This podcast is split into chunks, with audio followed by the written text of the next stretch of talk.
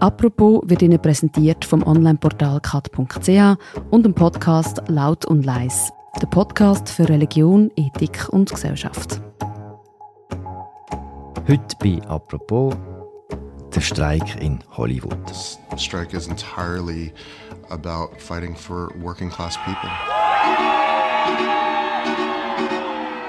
You cannot change the business model as much as it has changed and not expect the contract to change too.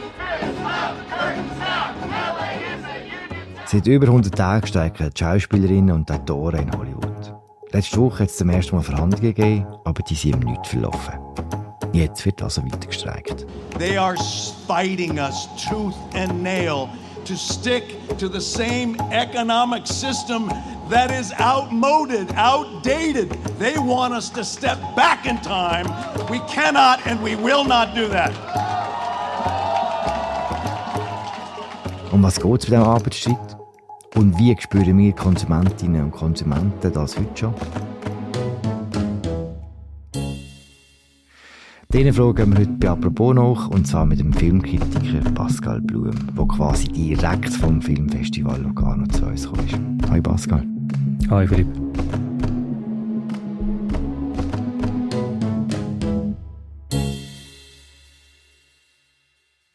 Pascal, mehr als 100 Tage geht der Streik jetzt schon, angefangen im Mai.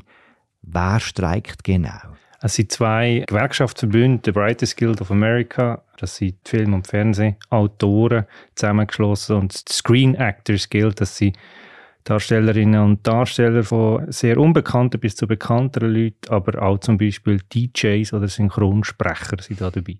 Und wenn man in Hollywood schafft, ist man gewerkschaftlich organisiert in der Mehrheit, also streiken alle? Nicht automatisch, man muss ja auch äh, Mitglied werden oder werden wollen, aber die äh, beiden Gewerkschaftsverbünde decken einen Großteil der Leute ab und äh, sehr äh, große Produktionen, wie zum Beispiel eine Serie wie The Last of Us, ist momentan einfach on hold. Also da sind die grossen Studios alle davon betroffen. Mhm. Um was geht es beim Streik? Es geht im Prinzip um die Früchte der Arbeit, wenn man das so will nennen, also um die Entlöhnung zuerst mal.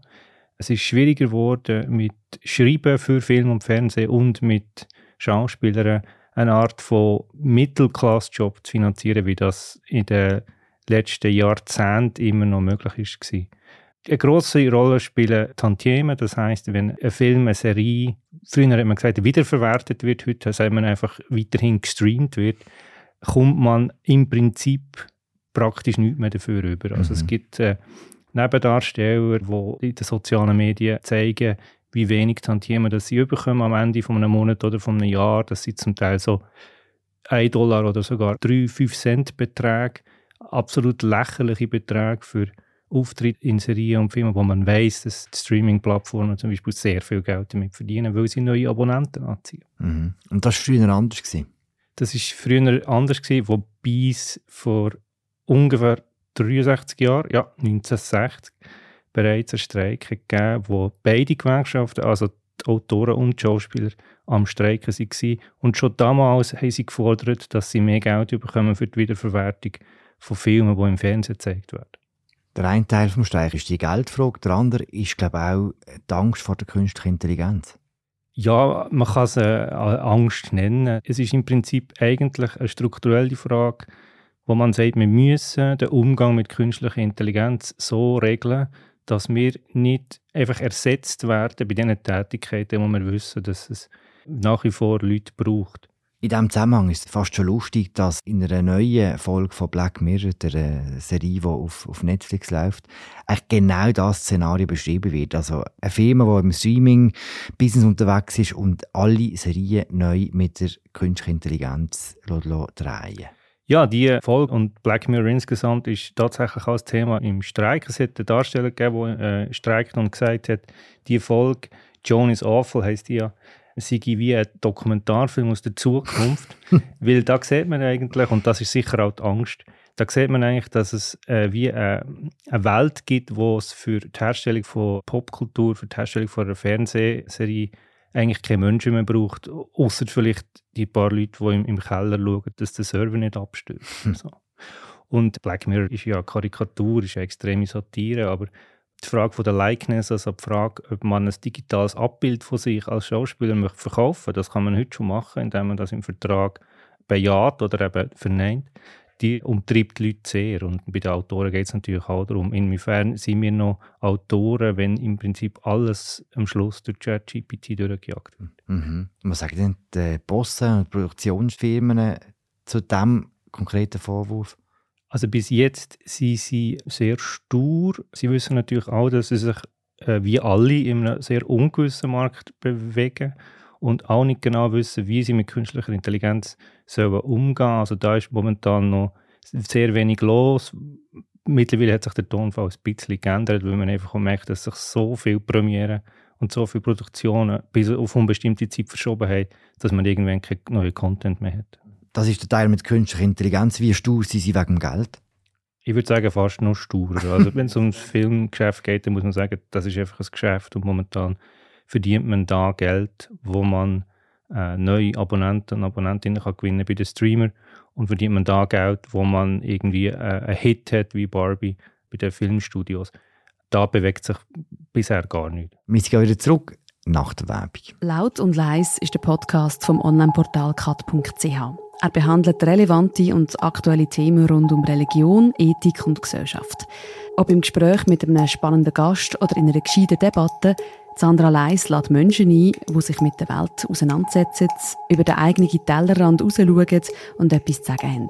Der Podcast Laut und Leis erscheint alle zwei Wochen am Freitag auf der Webseite kat.ch-podcast und überall dort, wo es Podcasts gibt.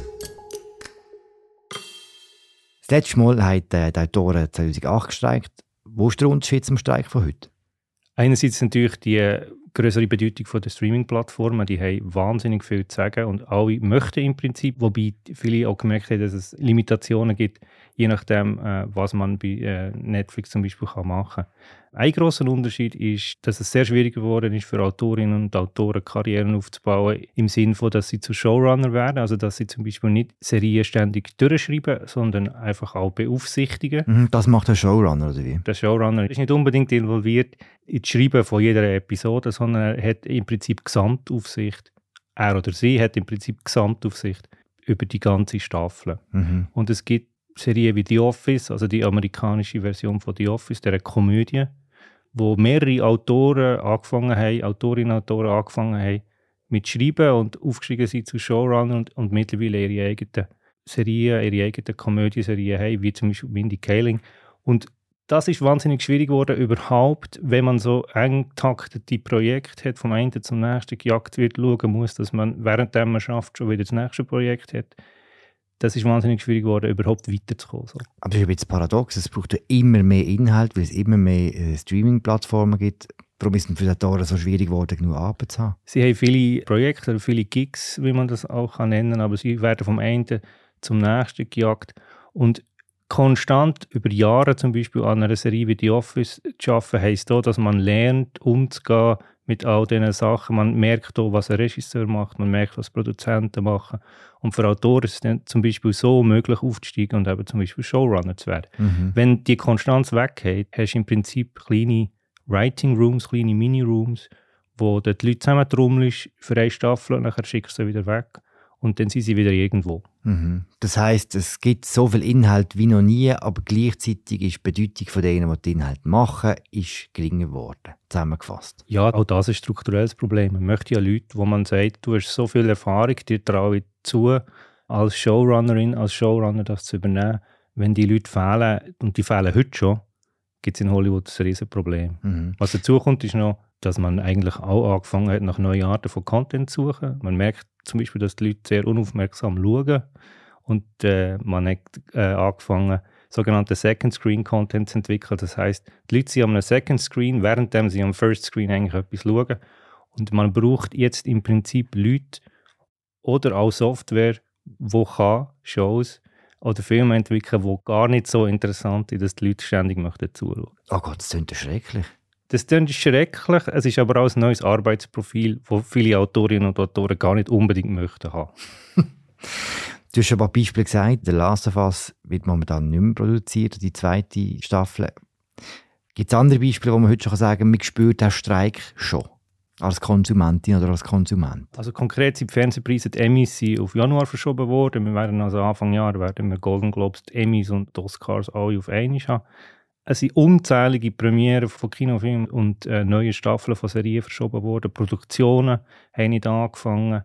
Das Problem ist, dass vieles einfach auf unbestimmt verschoben wird und dass es sehr, sehr schwierig wird, die Leute wieder zusammenzutrommeln, wenn es dann endlich losgeht, weil die Leute ja dann bis zu dem Zeitpunkt wieder andere Projekte haben. Du bist sicher auch ein grosser Fan von Emily in Paris und da muss ich auch sagen, dass der äh, drei von der neuen Staffeln auf unbestimmte Zeit verschoben ist jetzt. Das ist hart. Das tut mir leid. Ich weiß so gemein. Okay. I've heard the studios haven't even spoken to one another, is what I've heard. I've heard they haven't talked. So not only does it seem as though the writers and actors have a great distance to go when it comes to the studios, I think the studios have a great distance to go, probably a greater one when it goes to them getting on the same page. These are people who hate each other, people who are in direct competition with one another. When this strike ends, they go back to being enemies. When this strike ends for us, we go back to being coworkers. And so my fear is that they are unable to get themselves on a page that is presentable to anybody because of their drastically different motivations um, and models for their businesses. You know? Wie groß ist denn die Chance auf eine Einigung? Weil, was du erzählst, oder, ist ja das Ganze offensichtlich ein strukturelles Problem und das ist mit so einem Streik nicht zu lösen. Also ja, aus europäischer Sicht ist es ja noch interessant, dass in Hollywood immer mal wieder gestreikt wird. Man denkt ja äh, bei den Arbeitnehmern und Arbeitnehmerinnen in den USA nicht als erstens äh, an Streik. Aber man weiß, dass mit der Arbeit in den USA sehr viel verbunden ist, zum Beispiel auch Krankenversicherung. Und wenn man einfach nicht genug Jobs hat oder auch nicht genug verdient, um zu qualifizieren für eine Krankenversicherung, dann sieht man noch das Problem bei diesen Leuten, wie sie überhaupt äh, über die Runde sollen kommen. Also es gibt jetzt schon Leute, die angefangen haben, äh, Wohnungen oder Häuser wieder zu verkaufen, weil sie einfach mit diesen Projekten, die ihnen fehlt, bereits kein Geld mehr haben, um, ihre Ausgaben zu decken. Ich weiß nicht, wie lange es noch geht, bis es wieder eine Einigung gibt und schließlich wollen wir ja all die Serien auch schauen. Es gibt Leute, die sagen, es dauert noch bis nächstes Jahr. Okay. Und ist es auch von einer recht grossen Ironie, dass gerade jetzt zwei Filme im Kino sind, die quasi die ganze Welt bewegen, Barbie und Oppenheimer, wo man auch sieht, was für eine Kraft Hollywood auch kann entwickeln kann. Auf jeden Fall, gerade weil die beiden Filme so unterschiedlich sind, in beiden Fällen sieht man, dass es eine Verbindung gibt vom Stoff und von einer eigenwilligen Ästhetik. Und in beiden Fällen merkt man, dass das Kino doch immer noch Gesprächsstoff bietet, der Kantine von dieser Welt, mehr vielleicht als es Streaming kann. Mhm. Also ein Argument für Originalität und auch für all die Autorinnen und Autoren. Für eigenwillige äh, Autorinnen und Autoren. Und sogar ein Argument dafür, zu sagen, wir nehmen eine bestehende Brand, was ja Hollywood ständig macht, in dem Fall jetzt Barbie, und setzen jemanden darauf an, der eine ganz eigene Idee hat. Mhm. Danke, Pascal. Danke, Philipp.